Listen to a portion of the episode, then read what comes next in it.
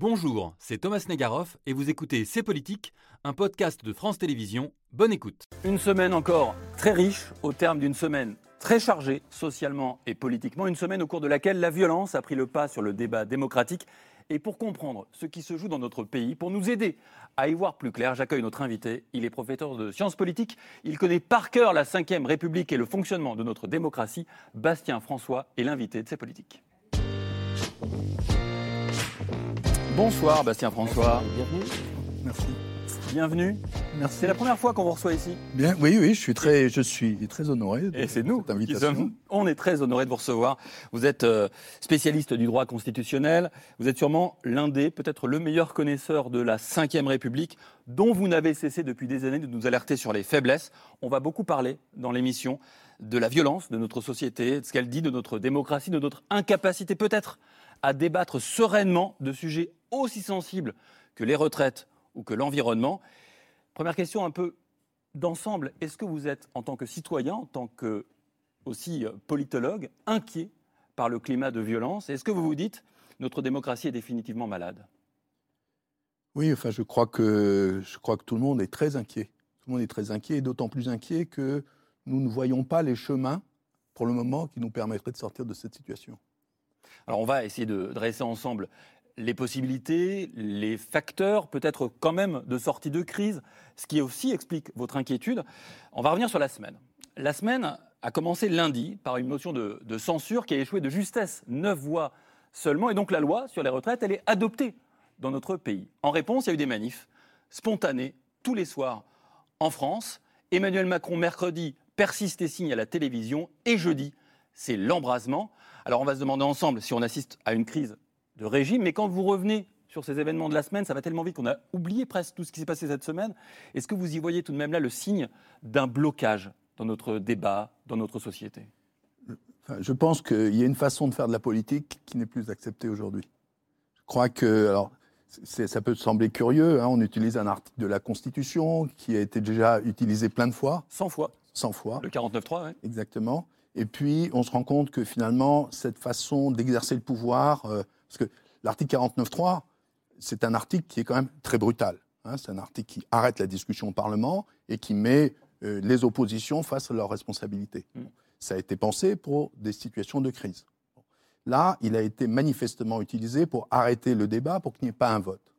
Dans une situation, dans un contexte d'ensemble qu'on connaît très bien, hein, où l'opinion publique est très, très majo- ma- majoritairement opposée à cette réforme, où toutes les forces syndicales sont unies, où il y a déjà, il y a déjà eu, euh, je crois, huit journées de mobilisation avant. Bon. 9e même, ouais. Donc oui, avec des manifestations comme on en a rarement vu dans l'histoire de la Ve République. Donc ce 49-3 euh, a été une sorte de, de déclencheur de quelque chose. Je dois dire que moi, je ne m'y attendais pas, mais je l'ai vu dans les questions de mes étudiants. J'ai vu que mes étudiants, tout d'un coup, venaient me voir systématiquement en me disant euh, euh, c'est démocratique ou pas? Moi, je leur disais c'est peut-être un petit peu plus compliqué que ça. On ne peut pas répondre par oui ou par non. Il y a, il y a des Pourquoi on ne peut pas répondre par oui ou par non à ça? Parce que ça dépend des usages. Et euh, il y a des usages qui sont plus ou moins légitimes, euh, qui, qui sont d'ailleurs plus ou moins acceptés. Mhm. Dire quand Raymond Barre, par exemple, alors c'était il y a très longtemps, mais euh, entre 76 et 81 euh, doit affronter euh, une majorité entre d'un côté les Giscardiens, de l'autre côté les Chiraciens, donc euh, l'UDF, le RPR, ça castagne, il peut pas faire passer son budget, il utilise le 49.3. C'est pas contre l'opposition, c'est pour resserrer, Sa pour obliger sa propre majorité. On pourrait dire la même chose de Michel Rocard, même si c'est pas exactement la même configuration. On pourrait dire la même chose même de Manuel Valls, pourtant qui a été très critiqué, parce qu'après tout, Manuel Valls, son 49-3, c'était pour ses propres troupes qu'il Oui. l'utilisait. Bon, là, on est dans une configuration très différente. Différente, voire inédite selon vous? Inédite, oui, bien sûr, inédite. Inédite, c'est la première fois qu'on utilise le 49-3, alors même que, euh, on- alors, dans un paysage politique fracturé lui-même inédit, Hmm. sous cette, dans, cette, dans cette fracturation, euh, alors même que euh, on sait qu'il n'y a pas de majorité. Ou alors, s'il y avait une majorité, j'imagine que le gouvernement y serait allé. Bon. Donc, euh, on a vraiment un 49-3. Alors, en en plus, euh, tout ça, c'est un peu technique, mais en même temps, tout le monde en a, on a entendu parler pendant des semaines, bon, Mhm. où il y a une, cum- un- une- une cumulativité des, des- des armes, j'allais dire, de répression du Parlement. Bon. De rationalisation, on dit Oui, plutôt, ouais, oui bien sûr, pression, mais bah, parce qu'en réalité, c'est un mot un peu poli pour dire des choses qui sont plus brutales. Bon. Ouais. Mais euh, alors, c'est, alors, on va- on, les connaît plus ou moins, mais 47.1, 44.2, 44.3, 49.3, bon. On n'a jamais eu tout ça euh, mis bout en bout sous la Ve République. Et on a en tout cas tous fait d'énormes progrès cette semaine en droit Bah, constitutionnel. mieux. Le- la, la culture commune a, progressé. Voilà. Mais ce qui est intéressant, c'est que vous ne vous cachez pas, vous êtes plutôt hostile à cette réforme euh, des retraites. Oui. En revanche, si Emmanuel Macron aujourd'hui annonçait qu'il re- recule face à la violence de la rue, vous dites c'est t- peut-être aussi dangereux. Pourquoi? Est-ce que ça ne produirait que des perdants-perdants Ça veut dire quoi ça? Non, le danger, enfin, on est dans des situations. Alors c'est le danger dans les démocraties, c'est de laisser croire que le politique euh, laisse la main, n'est- plus plus en capacité de, Mm. même je dirais même de faire société. C'est-à-dire n'est plus en capacité de proposer un cadre dans lequel on règle pacifiquement un certain nombre de choses, y, y compris lorsqu'on a des conflits. Donc la violence, c'est toujours un poison pour la démocratie, toujours un poison. Donc là, euh, euh, voilà, moi je pense que, alors, je, alors perdant-perdant. Actuellement, nous sommes toujours systématiquement dans des situations perdant-perdant. Tout le monde perd tout le temps. Nous avons deux, on- nous venons- de vivre deux élections présidentielles de suite qui n'ont pas permis ce qu'on imaginait, ce que permettaient les élections, c'est-à-dire la rencontre entre un homme et la nation et, et finalement la construction d'une dynamique politique. Euh, on a eu deux élections, la plupart des électeurs ont voté par défaut. Euh, euh, ça fait quand même beaucoup pour cette élection-là en plus. Donc on est dans une situation où le politique est abîmé. Alors il n'est pas abîmé que pour ça, hein, mais effectivement le président de la République, la violence, elle interroge et elle risque de remettre en cause les fondements même de la démocratie. Alors maintenant, on peut aussi estimer qu'il est peut-être, il est parfois plus sage d'appuyer sur le bouton pause. Et peut-être que ce bouton pause, c'est le Conseil constitutionnel qui, qui, appuiera, parce que le président n'est pas hyper-président, il doit lui aussi se soumettre à une autorité euh, qui lui est supérieure. Ce sont les neuf sages du Conseil constitutionnel, puisque leur mission, c'est de vérifier que toutes les lois sont conformes à notre loi fondamentale. C'est sans doute les juges les plus importants du moment en Oui. France. Vous les voyez en photo, là, ils On en sont reconnaît neuf. quelques-uns. Donc cinq au profil politique, vous voyez bah, le, Laurent Fabius au milieu, le président, Alain Juppé, l'ancien Premier ministre, et puis quatre hauts fonctionnaires. Et ces neuf juges-là ont entre leurs mains bah, le sort de la réforme des retraites. On sera fixé d'ici trois à quatre semaines. Ils vont soit valider, soit censurer partiellement ou alors totalement la réforme en se posant plusieurs questions. La forme d'abord, est-ce que c'est le bon chemin qui a été choisi pour changer les retraites? Et sur le fond ensuite, est-ce que les parlementaires ont vraiment pu s'exprimer réellement sur cette réforme, puisqu'on a utilisé, vous le disiez, une procédure accélérée? Est-ce que pour vous, ces neuf sages ont vraiment la possibilité de nous faire sortir de cette crise euh, politique et sociale? Sans violence. Sans violence.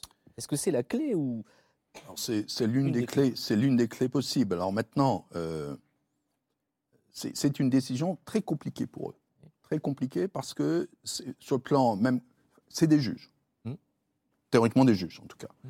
Et donc un juge doit juger en droit. Et en droit, il n'y a pas vraiment de solution évidente. Il y a des grosses discussions entre nous. Mm. Bon. Et d'abord, pourquoi c'est pas évident? Parce qu'il n'y a pas de précédent. c'est une jurisprudence iné- inédite là Il n'y a pas de précédent. Jamais on a eu tout ça. Comme... Bon. Donc on se pose plein de questions nous-mêmes. Je dois dire, moi, je, pas, je connaissais, je connaissais, mais je connaissais pas très bien l'article 47.1. Maintenant, franchement, je crois que je suis assez bon. Ah, oui, je le connaissais, mais vous voyez, c'est le genre de choses que vous sautez quand vous faites votre cours, que vous êtes un peu en retard, parce que tout le monde s'en fout, et en fait, ça n'arrivera jamais. On va Hein. direct au 49 Voilà, ça va voilà. vite. Donc, le, donc le, le- voilà, la décision est très compliquée pour eux à prendre. Ils ont effectivement la possibilité euh, d'une annulation, on va dire, pour dire les choses très simplement, soit une annulation générale, parce qu'ils estimeraient effectivement que le véhicule législatif, le chemin qui a été euh, Mhm. utilisé, euh, pose toute une série de problèmes. Bon. Et puis, sinon, ils ont la possibilité d'annuler un peu ponctuellement un certain nombre de, défini- de- de- de dispositions de la loi qui, pour des raisons, on ne va pas rentrer dans le détail, c'est assez compliqué, ce qu'on appelle des cavaliers sociaux, n'ont pas leur place dans cette loi. Bien. Donc, effectivement, il y a une façon euh, d'arrêter, euh, d'arrêter là. Bon, bon. Il y a d'autres façons. Et ça dépend d'Emmanuel Il y a Macron. d'autres façons. façon, c'est Ah ça. bah, bien sûr, il y a un article 10 de la Constitution Ah. dont le deuxième alinéa dit euh, euh, que le président de la République peut demander une deuxième délibération Avant de promulguer. avant de promulguer. Mm. Et c'est une façon de- de- d'appuyer sur pause, justement, Mm. non pas d'annuler, sans perdre la face. C'est-à-dire pourrait être président de la République pour être très bien. Alors, c'est, ça a été utilisé trois fois hein, sous la Ve République, donc là aussi. euh, et ça a été pensé par les constituants euh, comme justement un élément d'arbitrage du président de la République pour le cas. Alors, à l'époque, on, on avait des scénarios qui ne sont pas du tout ceux qui se sont Oui. réalisés, pour le cas où, le- où le Parlement réussirait à imposer une loi au gouvernement dont le gouvernement ne voudrait pas. Bon. Et. Ah, euh, euh, euh, ouais. Là, euh, le président de la République pourrait très bien dire euh, bah, écoutez, euh, j'appuie sur pause, effectivement. Et qu'est-ce qui se passerait après? Bah, Il y aurait deux possibilités. Soit bah, le gouvernement n'inscrit jamais à l'ordre du jour des assemblées, puis Hmm. ça disparaît. Soit on dit bah, on profite de ce temps, puisque ça, le, le président euh, retrouve la, la- la- la- la maîtrise du temps. Bon. On profite de ce temps bah, pour réouvrir la discussion avec euh, les, les- les organisations syndicales, peut-être pour que le gouvernement finisse par euh, trouver le bon argument. Hmm. hein, parce qu'il a changé, etc. Bon. Euh, peut-être aussi, on, on pourrait prendre le temps de construire un débat parlementaire moins corseté, moins. Voilà. euh, bon. Donc, alors, je ne dis pas que c'est une solution miracle, mais c'est une solution qui a, qui a la vertu que le président de la République ne perd pas totalement la face. Mais Bastien François, pour, pour en arriver là, il faudrait que le, le président de la République fasse de la politique. J'entends par là qu'il cherche des compromis. Euh, or, en la matière, il cumule quand même plusieurs euh, handicaps. Euh, D'abord son âge, c'est un président très jeune qui n'a pas évidemment connu la quatrième République et son besoin de dialogue euh, entre les différentes euh, formes politiques. Il n'a pas non plus d'ancrage territorial, il n'a pas de relais pour l'alerter quand une réforme comme celle-ci va, va crisper, diviser profondément le pays. Enfin, il a une personnalité qui, disons-le, n'est pas trop portée sur l'autocritique ou le doute, on peut le résumer ainsi. Euh, Est-ce qu'un président qui ne sait pas faire de politique, c'est grave dans un moment pareil? Bah, C'est-à-dire que la situation politique depuis les législatives euh, oblige à faire vraiment de la Mm. politique. Jusqu'à présent, alors, je ne dirais pas comme la quatrième République, parce qu'après tout, on discute aussi euh, Mm. en Allemagne, en Italie, en Espagne, Bien en Angleterre actuellement. Hein, c'est pas que dans le passé. Mm. Bon. Euh, euh, moi, je dois vous dire, j'ai été extrêmement surpris euh, après les, les législatives de me rendre compte, et je pense que tout le monde s'est rendu compte, que le président de la République n'avait pas intégré le fait qu'il n'avait plus la majorité absolue. C'est-à-dire qu'il se comportait, et le gouvernement se comportait comme si, euh, euh, comme si on était dans ce qui existait avant, c'est-à-dire avec Il y a une... eu un espoir quand même, parce que majorité relative, euh, il y a eu euh, la possibilité de créer des compromis texte par texte, c'était un peu le mantra d'Elisabeth Borne. Il y, a eu, bien il y a eu sûr, pas mal de votes d'ailleurs transpartisans, il y en a eu quelques-uns. oui, oui, bien sûr. Mais moi, je me souviens, j'ai été interviewé juste après les législatives. On m'a demandé est-ce que ça va être le chaos? Je leur dis non, ça va pas être le chaos. Ce qui va se passer, c'est qu'ils vont devoir faire de la politique. Mm. Et vous diriez qu'Emmanuel Macron, aujourd'hui, il aggrave la crise démocratique euh, qui traverse la cinquième? Enfin, enfin, il occupe un poste déjà qui est assez problématique. Bon, mais oui, il l'aggrave. Euh, euh, j- J'ajouterais quand même qu'il euh, euh, y a une autre dimension qui me semble être très importante, c'est qu'il ne peut pas être réélu. Oui. Et quand on ne peut pas être réélu, ça veut dire qu'après tout, il peut dire moi ou le chaos. Hein, Il peut continuer comme ça. Et Et lui, il dit qu'il est désintéressé, que c'est l'intérêt général qui le guide. Oui, C'est oui, ça. bien sûr. Oui, bien sûr, mais il ne va pas dire l'inverse. Bon, donc, euh, oui, il dit qu'il agit en responsabilité, etc. Moi, personnellement, agir en responsabilité dans la situation actuelle, ça serait effectivement d'appuyer sur le bouton pause. Juste pour clarifier quand même, on a un président qui désormais n'a pas de majorité absolue au Parlement. Vous dites c'est en- ça pourrait être une super solution, mais en quoi c'est pire en fait? J'essaie de comprendre. En quoi c'est pire le fait d'avoir pas de majorité? Parce qu'on pourrait dire bah, il y a un rééquilibrage des pouvoirs qui s'opère. Mais moi, je ne trouve pas que c'est pire de- qu'il n'y Ah. ait, pas- ait de majorité. Je dis simplement. Non, mais dans le contexte actuel, dans la réalité, pas, dans le, pas en théorie. Oui, oui. Ben, en- dans la réalité, ça veut dire, mais ça veut dire qu'il faut se donner les moyens de, euh, de construire des compromis, des, des accords. Le, le- le vrai problème, c'est que la parole présidentielle est quand même très largement euh, euh, décrédibilisée. De façon plus générale, de façon plus générale, on vit quand même une crise de confiance Hmm. majeure dans la représentation. Donc tout ça, ça rend assez difficile de construire euh, euh, euh, une arène parlementaire vivante où on pourrait construire des compromis. On l'a raté au mois de juin-juillet, ça. Là, il me semble être. Quand il dit qu'il faut élargir la majorité, je ne vois pas très bien ce que ça veut dire, à part, quelques de- débauchages de, parlementaires. Bon, en, en réalité, c'est pas ça qu'il faut faire. D'abord, il faut laisser beaucoup plus la main au Parlement. Quand le Parlement, on remarque, quand le Parlement travaille, euh, pour faire ses propres textes. Hein. Bon, on voit qu'il y a des choses qui, se, qui, sont construites de façon transpartisane. Je laisse le RN de côté qui est dans une position un peu particulière. Bon. Euh, mais non, c'est euh, l'absence de majorité aurait dû obliger euh, le président, et pas que le président d'ailleurs, il faudrait dire, je pense que les parlementaires n'ont pas non plus tous intégré le fait qu'il fallait travailler un peu différemment. C'est-à-dire qu'il ne faut pas tout mettre sur la tête du mmh. président de la République. Mais c'est vrai que le président de la République fonctionne, et le gouvernement donc fonctionne comme s'il y avait une majorité absolue, or il n'y en a pas. Il y, a, il y, a, un contraste assez saisissant entre euh, la France et son étranger euh, proche, où il y a des régimes essentiellement parlementaires, je pense à l'Espagne, à l'Allemagne, à, la Belgique, où le président finalement est une figure avec des, pouvoirs un peu moindres. Et donc dans ces pays-là, on a une vraie, vous y faisiez euh, allusion, une vraie culture de, du compromis, du, contrat. Est-ce que finalement le, souci euh, n'est pas précisément le, cadre institutionnel plus que la personne ou, la méthode? Je, dirais même pire que ça, c'est-à-dire que si c'était que le cadre institutionnel, ça serait facile à réparer. Le problème, c'est la culture politique. C'est ce que nous avons dans nos têtes. C'est ce que nous attendons de la politique. nous sommes drogués au présidentialisme. Mmh. Euh, nous discutons, mais très sérieusement, de savoir qui sera candidat en 2027. Et ça, nous, et ça nous passionne. Mmh. Et, et, et, je veux dire, il faut, faut, avoir en tête que dans l'Union européenne, à peu près la moitié, 13 pays, ont un président de la République élu au suffrage universel direct.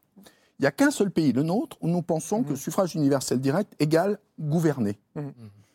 Euh, alors, est-ce que ça veut dire que les Portugais sont, sont, moins intelligents que nous, que les Autrichiens sont moins intelligents que nous, etc. Non, mais ils ne sont pas drogués à cette, euh, cette représentation-là du pouvoir. Pour vous, le président doit redevenir ce qu'il devait être au début même de l'esprit de la cinquième, à savoir non pas un capitaine, et je vous cite, mais un arbitre bah, Le président de la République, il a été conçu comme étant un arbitre. C'est la conception de la Ve République, c'est franchement extrêmement malin. je ne vais pas entrer dans les détails, mais le rôle présidentiel a été construit. Alors, il est un chouïa baroque, mais non, mais que un chouïa. Mais il est très bien construit. C'est-à-dire qu'on lui donne toutes les manettes pour régler des crises. nomination du, Premier ministre, s'il n'y a pas d'accord. Dissolution. Euh, dissolution, référendum. Pouvoir exceptionnel. 49.3. Éventuellement. Non, 49.3, non, c'est le ah, Premier ministre. oui, ah c'est vrai. Euh, mais par exemple, cette, l'article 10, nouvelle délibération, quelque chose comme ça, c'est très malin. Et en fait, ce président n'a pas du tout de pouvoir de gouvernement. Il n'en a mm. pas. Il n'est pas fait pour ça. Et en réalité, ce qui se passe, c'est qu'on a. La vie politique vit parallèlement à la Constitution.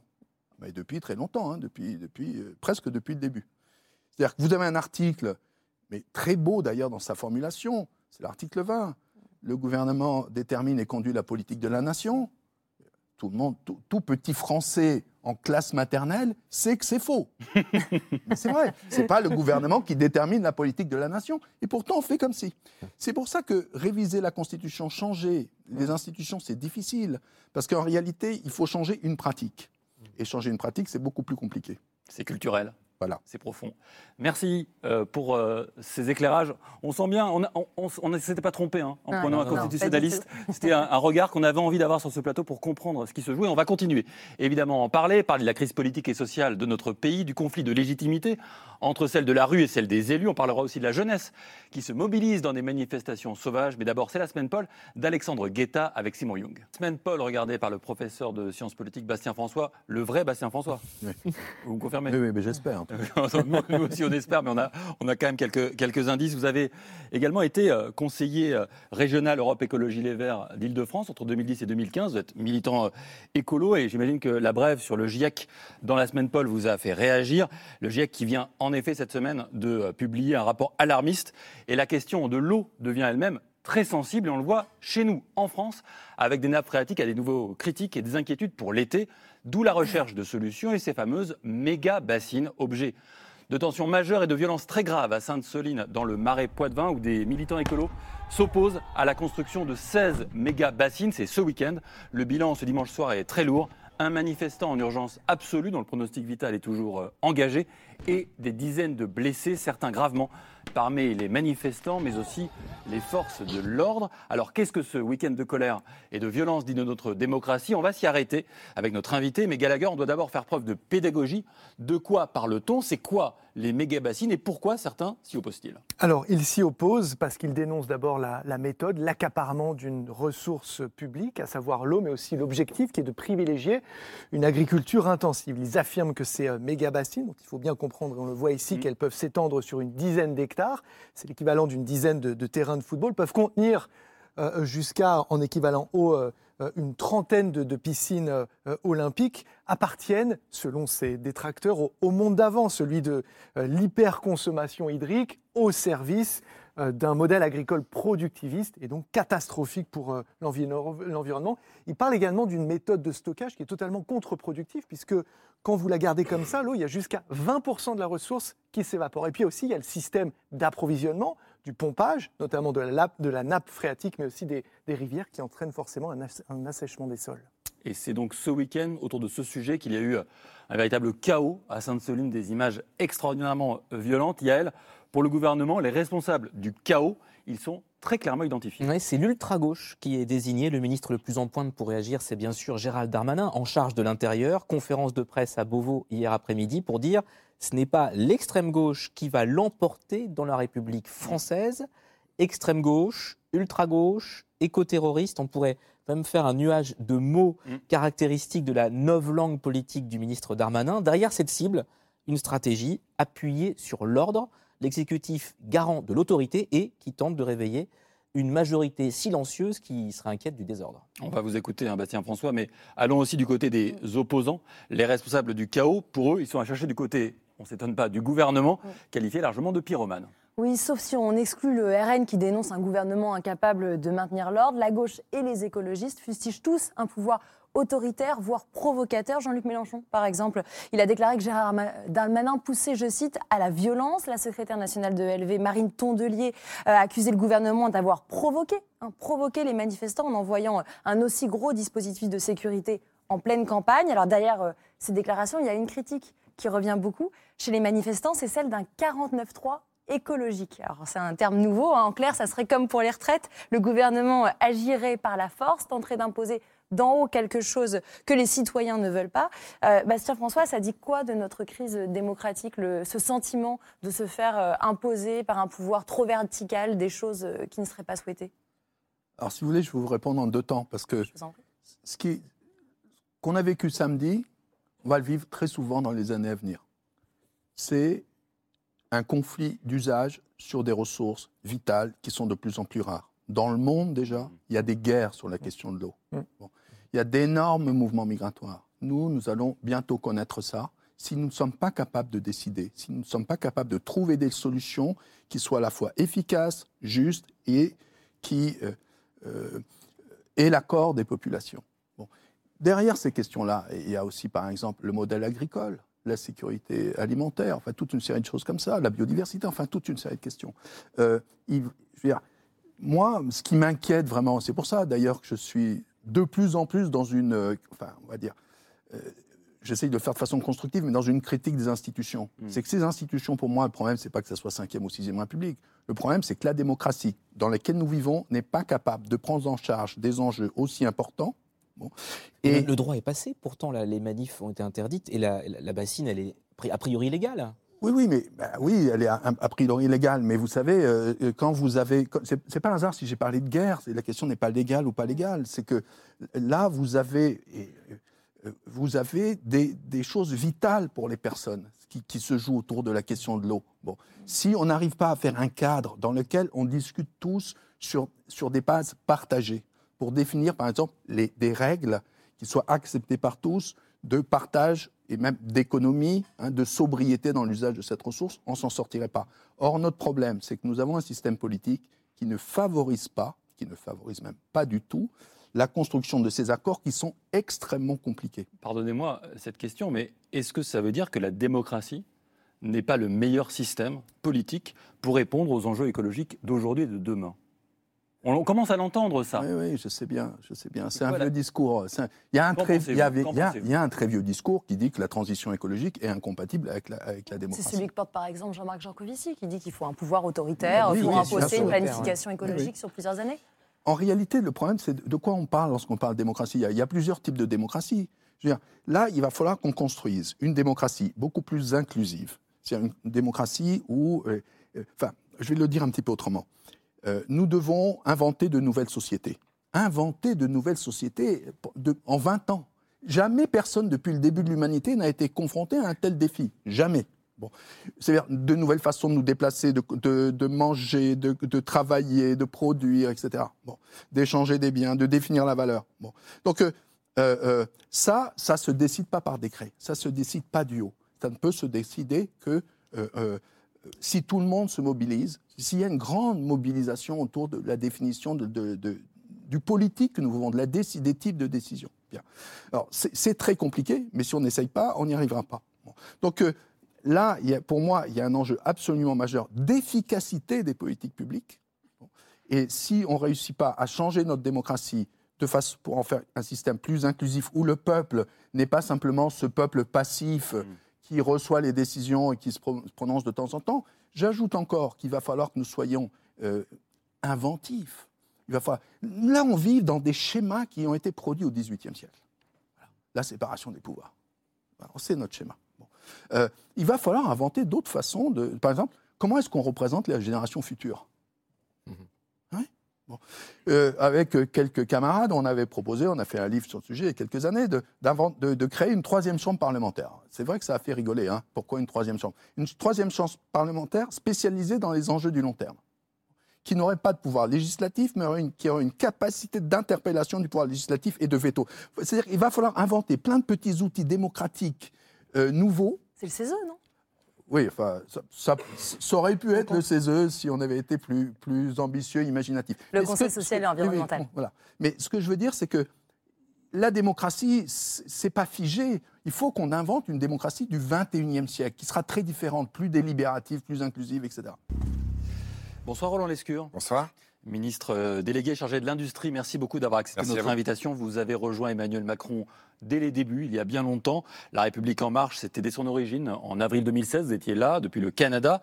À l'époque, vous disiez, on a recherché, hein, convaincu par la démarche de renouvellement profond portée par Emmanuel Macron. Est-ce que six ans plus tard, est-ce que vous ne dites pas que cette promesse a un peu fait pchit, pour parler comme Jacques Chirac? Non, elle n'a pas fait pchit. Elle n'a pas été totalement couronnée de succès, mais je pense qu'il y a des choses qu'on a changées en profondeur.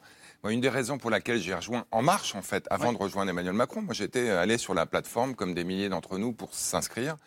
C'était euh, le fait qu'il avait euh, l'Europe au cœur de son ADN comme la solution, en tout cas une solution importante à tous nos problèmes. Face à des gens qui avaient un peu l'Europe haineuse, ça c'était le Front National, et d'autres forces politiques qui depuis 20 ans avaient l'Europe honteuse. Je pense que sur l'Europe, franchement, on a fait des progrès énormes en 5 ans, en 6 ans, et en grande partie grâce à Emmanuel Macron. Son discours de la Sorbonne, la mise en place d'un plan de soutien commun euh, pendant la crise euh, sanitaire, la mise en place d'achats de vaccins communs, la Mais position ce commune. reproche davantage, c'est son rapport à la démocratie. Non, non, mais j'en- j'en- j'entends c'est- ça. C'est là, qu'on voudrait. J'entends ça. Le renouvellement des pratiques ensuite. Oui, voilà. Hein, bon, par exemple, on a une assemblée plus féminisée que nulle part ailleurs dans le monde. Elle était Parce la qu'elle a pas moins. la parole. Alors, attendez, on va y venir, mais aujourd'hui, la première ministre, la présidente de l'Assemblée nationale, la présidente du groupe majoritaire, n'étaient pas élues il y a cinq ans. Elles sont arrivées, l'une ministre et les deux autres députés, dans la foulée d'une féminisation de l'Assemblée nationale qu'on n'avait jamais vue auparavant. On a aujourd'hui des femmes d'État, des femmes responsables, à la tête des institutions. Ce n'était pas le cas avant, ou très peu. Et ça l'a été en grande partie grâce à lui, en grande partie, on s'en souvient, grâce à un appel qu'il avait fait aux femmes de s'engager en politique.